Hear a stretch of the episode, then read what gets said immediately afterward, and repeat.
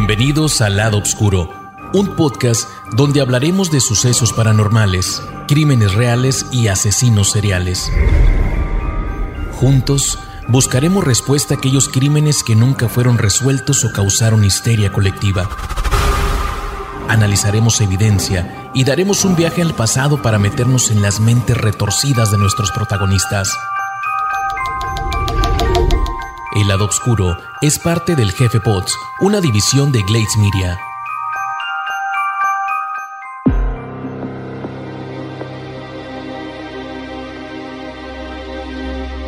Hola, yo soy Marcos García y el día de hoy te cuento la historia de Ed Gein, el carnicero de Plainfield. and squalor of the suspect's house, lawmen have found a grisly collection of preserved body parts and human skulls and skeletons. Crime Lab investigators are now trying to determine how long this man may have been killing and how many unsolved murders in the area he may have committed. La infancia y la adolescencia son las dos etapas claves en la vida de todo asesino en serie. En la mayoría de asesinos seriales, aquellos años donde se cultiva no solo la educación, sino las normas, la ética y la personalidad. La familia donde crecen influye de sobremanera en su comportamiento delictivo. En el caso de Edward Theodore Gein, más conocido como Ed Gein, no iba a ser menos. Su infancia claramente lo marcó y mucho. De padre maltratador y madre estricta y fanática religiosa, el joven engendró una relación tortuosa e incestuosa con la matriarca. El complejo de Edipo que sufría derivó en una obsesión por la sangre y la tortura. La historia del conocido carnicero de Plainfield ha inspirado a Hollywood en varias ocasiones, ya que se han basado en este personaje para crear películas y series que con el tiempo se han convertido en películas de culto. Edward Theodore Gein nació el 27 de agosto de 1906 en el condado de La Crosse en Wisconsin. Su padre, George P. Gein, era un borracho que tenía una tienda de comestibles y su madre, Augusta T. Lark, una ama de casa luterana que le temía a Dios. La familia la completaba Henry, su hermano cuatro años mayor. Posiblemente porque Augusta consideraba que La Crosse era una ciudad propensa al pecado, los Gein se mudaron ocho años después a una granja de 80 hectáreas en el pequeño poblado de Plainfield, donde poco a poco Ed cosechó la relación amor-odio que marcó el vínculo con su madre y forjó su historia. Augusta era una ferviente religiosa que creía en el apocalipsis y consideraba que las mujeres eran prostitutas creadas por el diablo para tentar a los hombres. Obligaba a sus hijos a leer a diario la Biblia, en especial el Antiguo Testamento, que se interpretaba casi literalmente. Solo había tenido sexo con su marido para procrear. No creía en la amistad y castigaba a sus hijos y los veía jugando con sus compañeros. Aunque algunas versiones aseguran que Ed fue un buen estudiante, sus vecinos lo desmienten. Apenas llegó hasta séptimo grado y abandonó la escuela para trabajar en la granja. Uno de los primeros y más inquietantes recuerdos que Gin tuvo en su infancia, cuando desde la puerta del matadero de la tienda de sus padres observó cómo abrían en canal a los cerdos con un cuchillo largo y afilado. Al principio, Ed decía que la matanza le producía náuseas y que ver sangre le provocaba el desmayo, aunque esa versión chocaba con algunas de sus aficiones los cómics de terror y los libros dedicados a las torturas perpetradas en los campos de concentración nazis. Durante los primeros 16 años de vida, el único contacto del niño con la realidad fue en el colegio, pero Augusta le acaparaba tanto que le prohibía tener amigos para evitar que su pureza moral fuese manchada. De hecho, mientras citaba la Biblia, le recordaba que todos los hombres eran unos pecadores. Poco a poco se forjó una relación de lo más extraña. Ed la escuchaba, la adoraba y le hacía caso en todo. Sin embargo, con el tiempo aquella situación se convirtió en el caldo de cultivo perfecto para una patología psiquiátrica. Era el ambiente perfecto para la locura. Ed hacía pequeñas tareas y cuidaba a los hijos de sus vecinos para ganar un poco de dinero extra. Siempre se dijo que se entendía mejor con los niños que con los adultos. Aunque era diferente, todos confiaban en él lo definían como un raro, pero inofensivo. En cuanto al maltrato paterno, este terminó cuando falleció su padre en 1940. Pero esta no sería la única muerte que sufriría la familia Ginn. Parece ser que el fallecimiento de su hermano Henry en realidad fue el primer crimen que cometió este psicópata, y pese a que nunca se logró demostrar, todo apuntaba que tras la muerte del patriarca, las disputas entre los hermanos fueron creciendo. Henry veía que la dependencia de Ed hacia su madre lo perjudicaba, algo que él siempre negó. Los dos trabajaban duro, pero Henry tenía su propia lectura del mundo y había comenzado a criticar la idiosincrasia de Augusta. A Ed le incomodaba escuchar hablar mal de su madre, pero lo que más le molestaba era que cuestionara el evidente complejo de Edipo que había desarrollado. Fue en este contexto que el 16 de mayo de 1944 se produjo un confuso incendio dentro de los campos de la familia. El fuego se descontroló y se acercó a la casa de los Guin.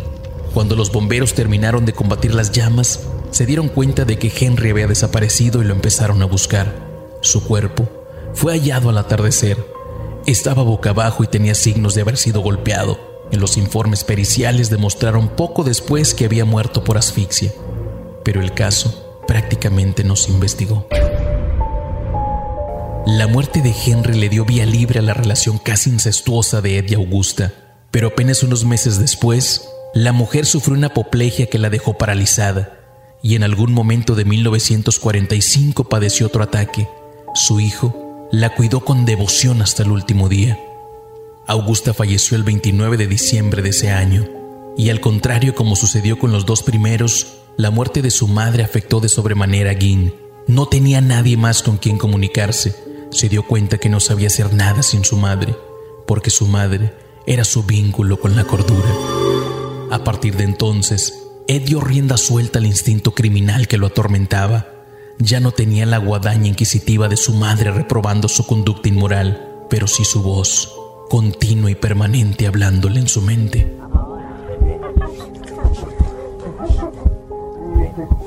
La manera que Guin encontró de restituir la figura de Augusta fue la de profanar tumbas. Robaba cadáveres de mujeres de mediana edad que pudieran suplantar la imagen de su madre. Para ello, miraba los avisos fúnebres del diario local y seleccionaba las víctimas. Después, iba al cementerio en el flagor de la noche. Desenterraba los cadáveres, los cargaba en su furgoneta y los trasladaba hasta el sótano de su casa. Aquel lugar escondía los crímenes más horripilantes que podemos recordar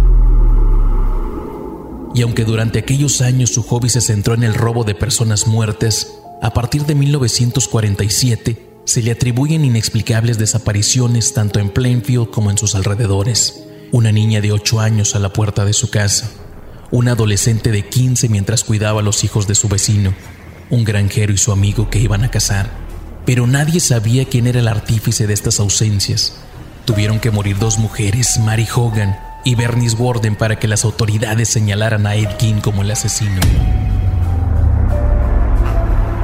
Según los exámenes psicológicos que le realizaron una vez detenido, ratificaron que Edward era un hombre inteligente por encima incluso del promedio, que infundía respeto y confianza en algunos de sus vecinos, pero con un trastorno emocional por lo que a veces se comportaba de una forma irracional, otras en cambio Tenía periodos más lúcidos y de calma durante los cuales sentía remordimientos. Todo aquello unido a un desarrollo sexual y emocional tardío, producido a causa de la represión ejercida por su madre, hizo que Gin creara un mundo de extrañas fantasías. En él, sus sentimientos con respecto a las mujeres se confundían con el dolor que sentía por la muerte de su madre y el temor a transgredir su propio y peculiar código moral. Aquel conflicto se reflejaba en su mirada, Vecinas como Lena Tricky afirma que se sentía muy incómoda en su presencia. Había algo en sus ojos que me molestaba, relató. No era el tipo de persona a la cual yo le confiaría, recalcaba. Curiosamente, aquel sentimiento solo lo tenían las féminas de la localidad. Así que con aquella patología, sumada a su irrefrenable impulso de matar, el asesino en serie eligió a su primera víctima, Mary Hogan, la víctima había superado dos divorcios y había llegado al pequeño pueblo de Plainfield desde Dallas. Atendió un bar y tenía una personalidad capaz de lidiar con los borrachos del pueblo. Era corpulenta y mal hablada. Insultaba cada dos palabras y para Ed, Mary Hogan era una versión grotesca de su madre. Todo indica que a las 16 horas de ese 8 de diciembre de 1954, la cantinera cerró el local pero dejó entrar a tomar un café a Ed, que había empezado a frecuentar el bar. El joven le disparó con un revólver calibre 22. La dueña del bar del pueblo sufrió toda clase de vejaciones y disecciones. Era noche de luna llena, su favorita, porque se vestía con su particular disfraz de mujer confeccionado con la piel humana de sus víctimas. Mientras el asesino perpetraba aquel macabro ritual en el sótano de su finca, un granjero de la zona, Seymour Lester, entraba a la taberna de la mujer para comprarle un helado a su hija. Seymour entró al local que estaba abierto e iluminado, pero completamente vacío. Todo era muy raro y comenzó a llamar a Mary y nadie contestaba. Fue entonces cuando vio una gran mancha de sangre en la puerta que daba a la habitación trasera. Llamó al sheriff para pedir ayuda y cuando llegó con sus ayudantes, siguieron esas manchas de sangre que conducían al estacionamiento. El coche de Mary seguía estacionado y la mancha de sangre terminaba al lado de unas huellas recientes de un camión. Junto a ellas, se toparon con un cartucho de pistola calibre 22. Las evidencias apuntaban que Mary había sido asesinada y que habían arrastrado su cuerpo hasta un coche que esperaba afuera. No había señal alguna de lucha. No habían robado dinero de la caja registradora y tampoco parecía haber ningún motivo para el crimen.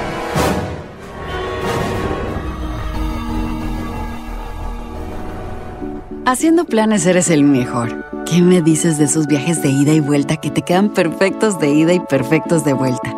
o de esas reuniones con amigos, las fiestas sorpresa, los cumpleaños. De la misma forma en la que planificas para esos momentos, planifica hoy para protegerte a ti y a los tuyos de un desastre natural. Inscríbete para recibir alertas del tiempo y de emergencias locales, prepara un kit de emergencia y haz un plan de comunicación familiar. Empieza en listo.gov diagonal plan. Un mensaje de FIMA y el Ad Council. Las noticias sobre este misterio se propagaron con rapidez y a medida que pasaban las semanas sin que las autoridades encontraran nada nuevo, una pregunta surgía en todas las conversaciones. ¿Qué le pasó a Mary Hogan? Un mes después de los hechos, el mismísimo Ed Gein participó en una de las búsquedas. El último crimen en Plainfield había sido en 1853. Un siglo después, unas 700 personas vivían ahí y pasaba lo que ocurre en todos los pueblos en los que todo se conoce Nadie imaginaba que su vecino pudiera ser un asesino en serie. La violencia en el imaginario colectivo está lejos. En las grandes ciudades, las peculiaridades de Gin pasaron desapercibidas, no porque no fueran visibles, sino porque los demás se hicieron de la vista gorda. La desaparición de Mary Hogan comenzó a ser investigada por un inexperto aguacil que solo había visto cadáveres durante la Segunda Guerra Mundial, pero que poco y nada sabía de criminología y quizás nunca pensó en encontrarse con un caso así. Prácticamente no avanzó. Los rumores en el pueblo eran de los más variados e incluían la versión de que Mary Hogan había sido secuestrada por la mafia. No ha desaparecido, está en mi granja. Solía bromear Ed, pero nadie le hizo caso. Todos pensaban que bromeaba. Desgraciadamente, decía la verdad, él había asesinado. Pero Mary Hogan no fue la única víctima que pasó por la sala de operaciones de su sótano. La ferretera Bernice Warden fue su siguiente invitada en la denominada Granja de los Horrores. Bernice y Mary tenían algo en común para Gin. No eran buenas mujeres, o eso decía él.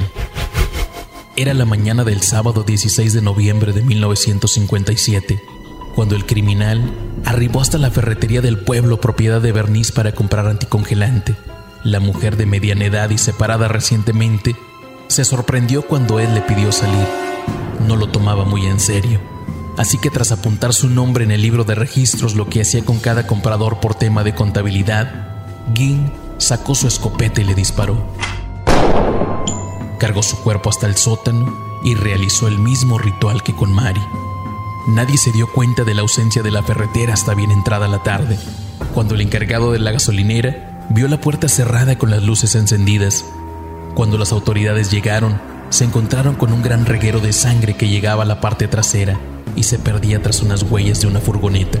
Una vez registrado el local, se percataron del último apunte de Bernice. El nombre de Ed Gein apareció como su último cliente. Mientras tanto, el asesino recibía la visita de unos amigos de la infancia. Bob y Darlene Hill llamaron a su puerta y Ed salió con las manos manchadas de sangre. Su excusa es que estaba despedazando un ciervo. Les invitó a entrar, se lavó y se cambió de ropa y se dirigieron a cenar en la casa de la madre de los Hill. Fue allí cuando otro vecino apareció informando de la desaparición de Bernice. En ese instante, Gin reaccionó con un debe tratarse de alguien con mucha sangre fría. Su amigo instó a que fueran al pueblo para informar y ayudar a la policía, pero en ese instante, varias unidades del sheriff irrumpieron en la propiedad. Iban a detenerle. Cuando Gin los vio, lo primero que soltó fue un alguien me incriminado. En cuanto uno de los agentes confirmó por la radio la detención del asesino, el sheriff junto al capitán del condado comenzaron a inspeccionar la casa de Gin. Durante el allanamiento, se toparon con cadáveres colgando, restos de cuerpos humanos, montañas de basura, excremento, libros de medicina y anatomía y toda clase de elementos fabricados con piel humana. Ed ni siquiera había escondido el cuerpo de Bernice. Lo había colgado de las piernas en un galpón que lindaba con su vivienda y le había puesto unos ganchos en las orejas, por lo que la policía cree que lo iba a usar para decorar el techo de su casa. Ed la había destripado. Era su trofeo. Frente a la estufa estaba su corazón y en una bolsa su cabeza. En medio de la oscuridad, ya que la granja no tenía luz, la policía de Wisconsin no podía creer a los elementos que decoraban la caótica escena. Junto a más de una década de basura acumulada posaban fragmentos humanos de los más variados, y los objetos que Ed había elaborado con partes humanas, como cuencos hechos con cráneos y numerosas obras realizadas con piel, como leotardos, una papelera y varias sillas tapizadas. También había una lámpara creada con rostros humanos, además del cordón de una ventana confeccionado con labios. Había incluso un corsé que consistía en un torso despellejado y un cinturón de pezones. En una bolsa estaba el rostro de Mary Hogan y en una caja estaba su cabeza. El desorden de la casa se convertiría con los años en el prototipo de vivienda que Hollywood adoptó para los asesinos seriales de sus filmes. Cuando la policía llegó a la habitación de arriba, la puerta estaba cerrada. Los uniformados esperaban lo peor. Sin embargo, su interior estaba intacto. Era el lugar en el que Ed había cuidado a Augusta. Más allá de la humedad, estaba todo impecable. Augusta yace aún en la cama de su habitación, ya que jamás fue enterrada. La cama estaba tendida y en la mesa de la luz posada una Biblia. Mientras investigaban su granja, Ed esperaba tranquilamente en la prisión del estado de Guautoma custodiado por dos policías. A las 2.30 de la madrugada del sábado 17 de noviembre, el sheriff regresó del escenario del crimen para interrogarlo. Estuvo 12 horas en silencio. Recién cuando le dijeron que lo iban a poner frente al cadáver de Bernice, Ed confesó. Pero antes pidió una tarta de manzana con queso cheddar. Era el final del psicópata anónimo y el inicio de un ícono cultural conocido como el carnicero de Plainfield, cuya historia llegaría al cine e inspiraría emblemáticos personajes. Fue a la mañana siguiente cuando el sospechoso confesó haber matado a Bernice y Mary Hogan. Sin embargo, siempre negó haber practicado canibalismo con los cadáveres tal y como le insistieron los investigadores tras ver las múltiples mutilaciones que poseían los cuerpos. Por otro lado, cuando los detectives le preguntaron sobre los otros cadáveres que encontraron en el sótano, Ed Gein afirmó que los había sacado del cementerio tras profanar sus tumbas. En algunos casos, robó cuerpos enteros, en otros, solo algunas partes. Eso sí, negó haber practicado sexo con ellos. No está claro cuál era su objetivo. Algunos estudiosos de su caso aseguran que quería transformarse en mujer y cuentan que usaba las máscaras hechas con piel y que incluso posaba con genitales femeninos sobre los suyos. Otros piensan que buscaba recuperar a su madre y llenar el vacío que había dejado en su vida. Posiblemente hay una cuota de verdad en ambas versiones. Tras varios exámenes psicológicos, el 18 de diciembre, los médicos concluyeron que Gin era esquizofrénico y propenso a sufrir alucinaciones. Incluso le había dicho a los psicólogos que se consideraba a sí mismo un instrumento de Dios para resucitar a los muertos. El juez lo declaró incapaz y lo envió al hospital psiquiátrico estatal, ya que no estaba en condiciones de asistir a un juicio. Pero aquello no reconfortaba a los ciudadanos de Plainfield. Después de pasar las navidades en un hospital psiquiátrico, el 6 de enero de 1958, el acusado escuchó impasible el testimonio de tres psicólogos. Finalmente, el juez aceptó las recomendaciones de los expertos y Ed fue internado en el manicomio del Estado por tiempo indefinido. Pero aquella decisión judicial levantó tal oleada de protestas entre los habitantes de la localidad que un día antes del Domingo de Ramos, en marzo de 1958, la famosa Granja de los Horrores acabó en llamas. El 30 de marzo fue el final. Aquel domingo se iban a subastar la granja de los Guin y los muebles que no habían sido secuestrados e incinerados por la policía. Pero el pueblo amaneció con una densa columna de humo negro. Alguien había incendiado la casa. Sobrevivieron muy pocas cosas, entre ellas el auto de Ed, que lo compró un empresario para hacer espectáculos. Cuando se enteró del siniestro, Ed no se inmutó. Mejor así, le dijo al enfermero que le transmitió la noticia. Los empleados del hospital recuerdan que Ed se portaba bien, solía leer el diario y casi no conversaba, y así estuvo hasta que en 1968 una junta médica notificó a la justicia que estaba listo para ser sometido a un juicio. Fueron nueve días de audiencias hasta que lo hallaron culpable de asesinar a Bernice Warden. Después del veredicto, fue alojado de nuevo en un hospital psiquiátrico. Los crímenes de Ed Gein y sobre todo la extraña y enfermiza relación que mantenía con su madre inspiraron directamente la novela de Psicosis de Robert Bloch, que más tarde sería adaptada al cine gracias a Albert Hitchcock.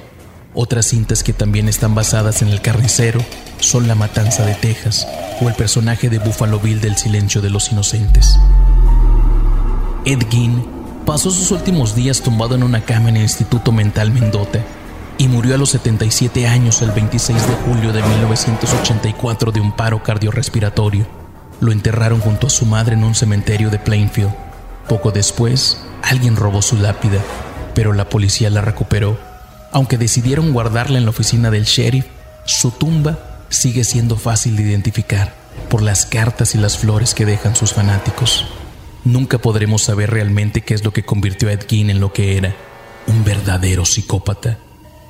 Pero tras los homicidios perpetrados por el carnicero de Plainfield, esta pequeña ciudad americana jamás volvió a ser la misma.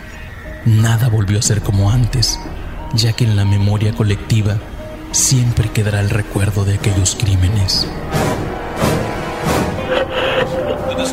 A mutilated woman's body found in the woodshed of an old farmhouse near Plainfield, Wisconsin. Police from throughout the region are investigating it.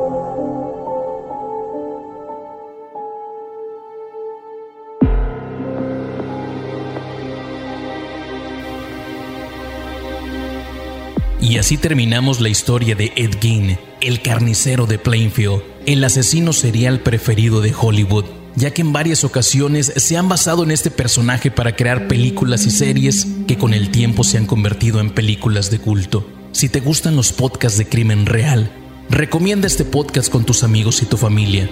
Nos veremos en el próximo capítulo y recuerda que todos podemos esconder un lado oscuro.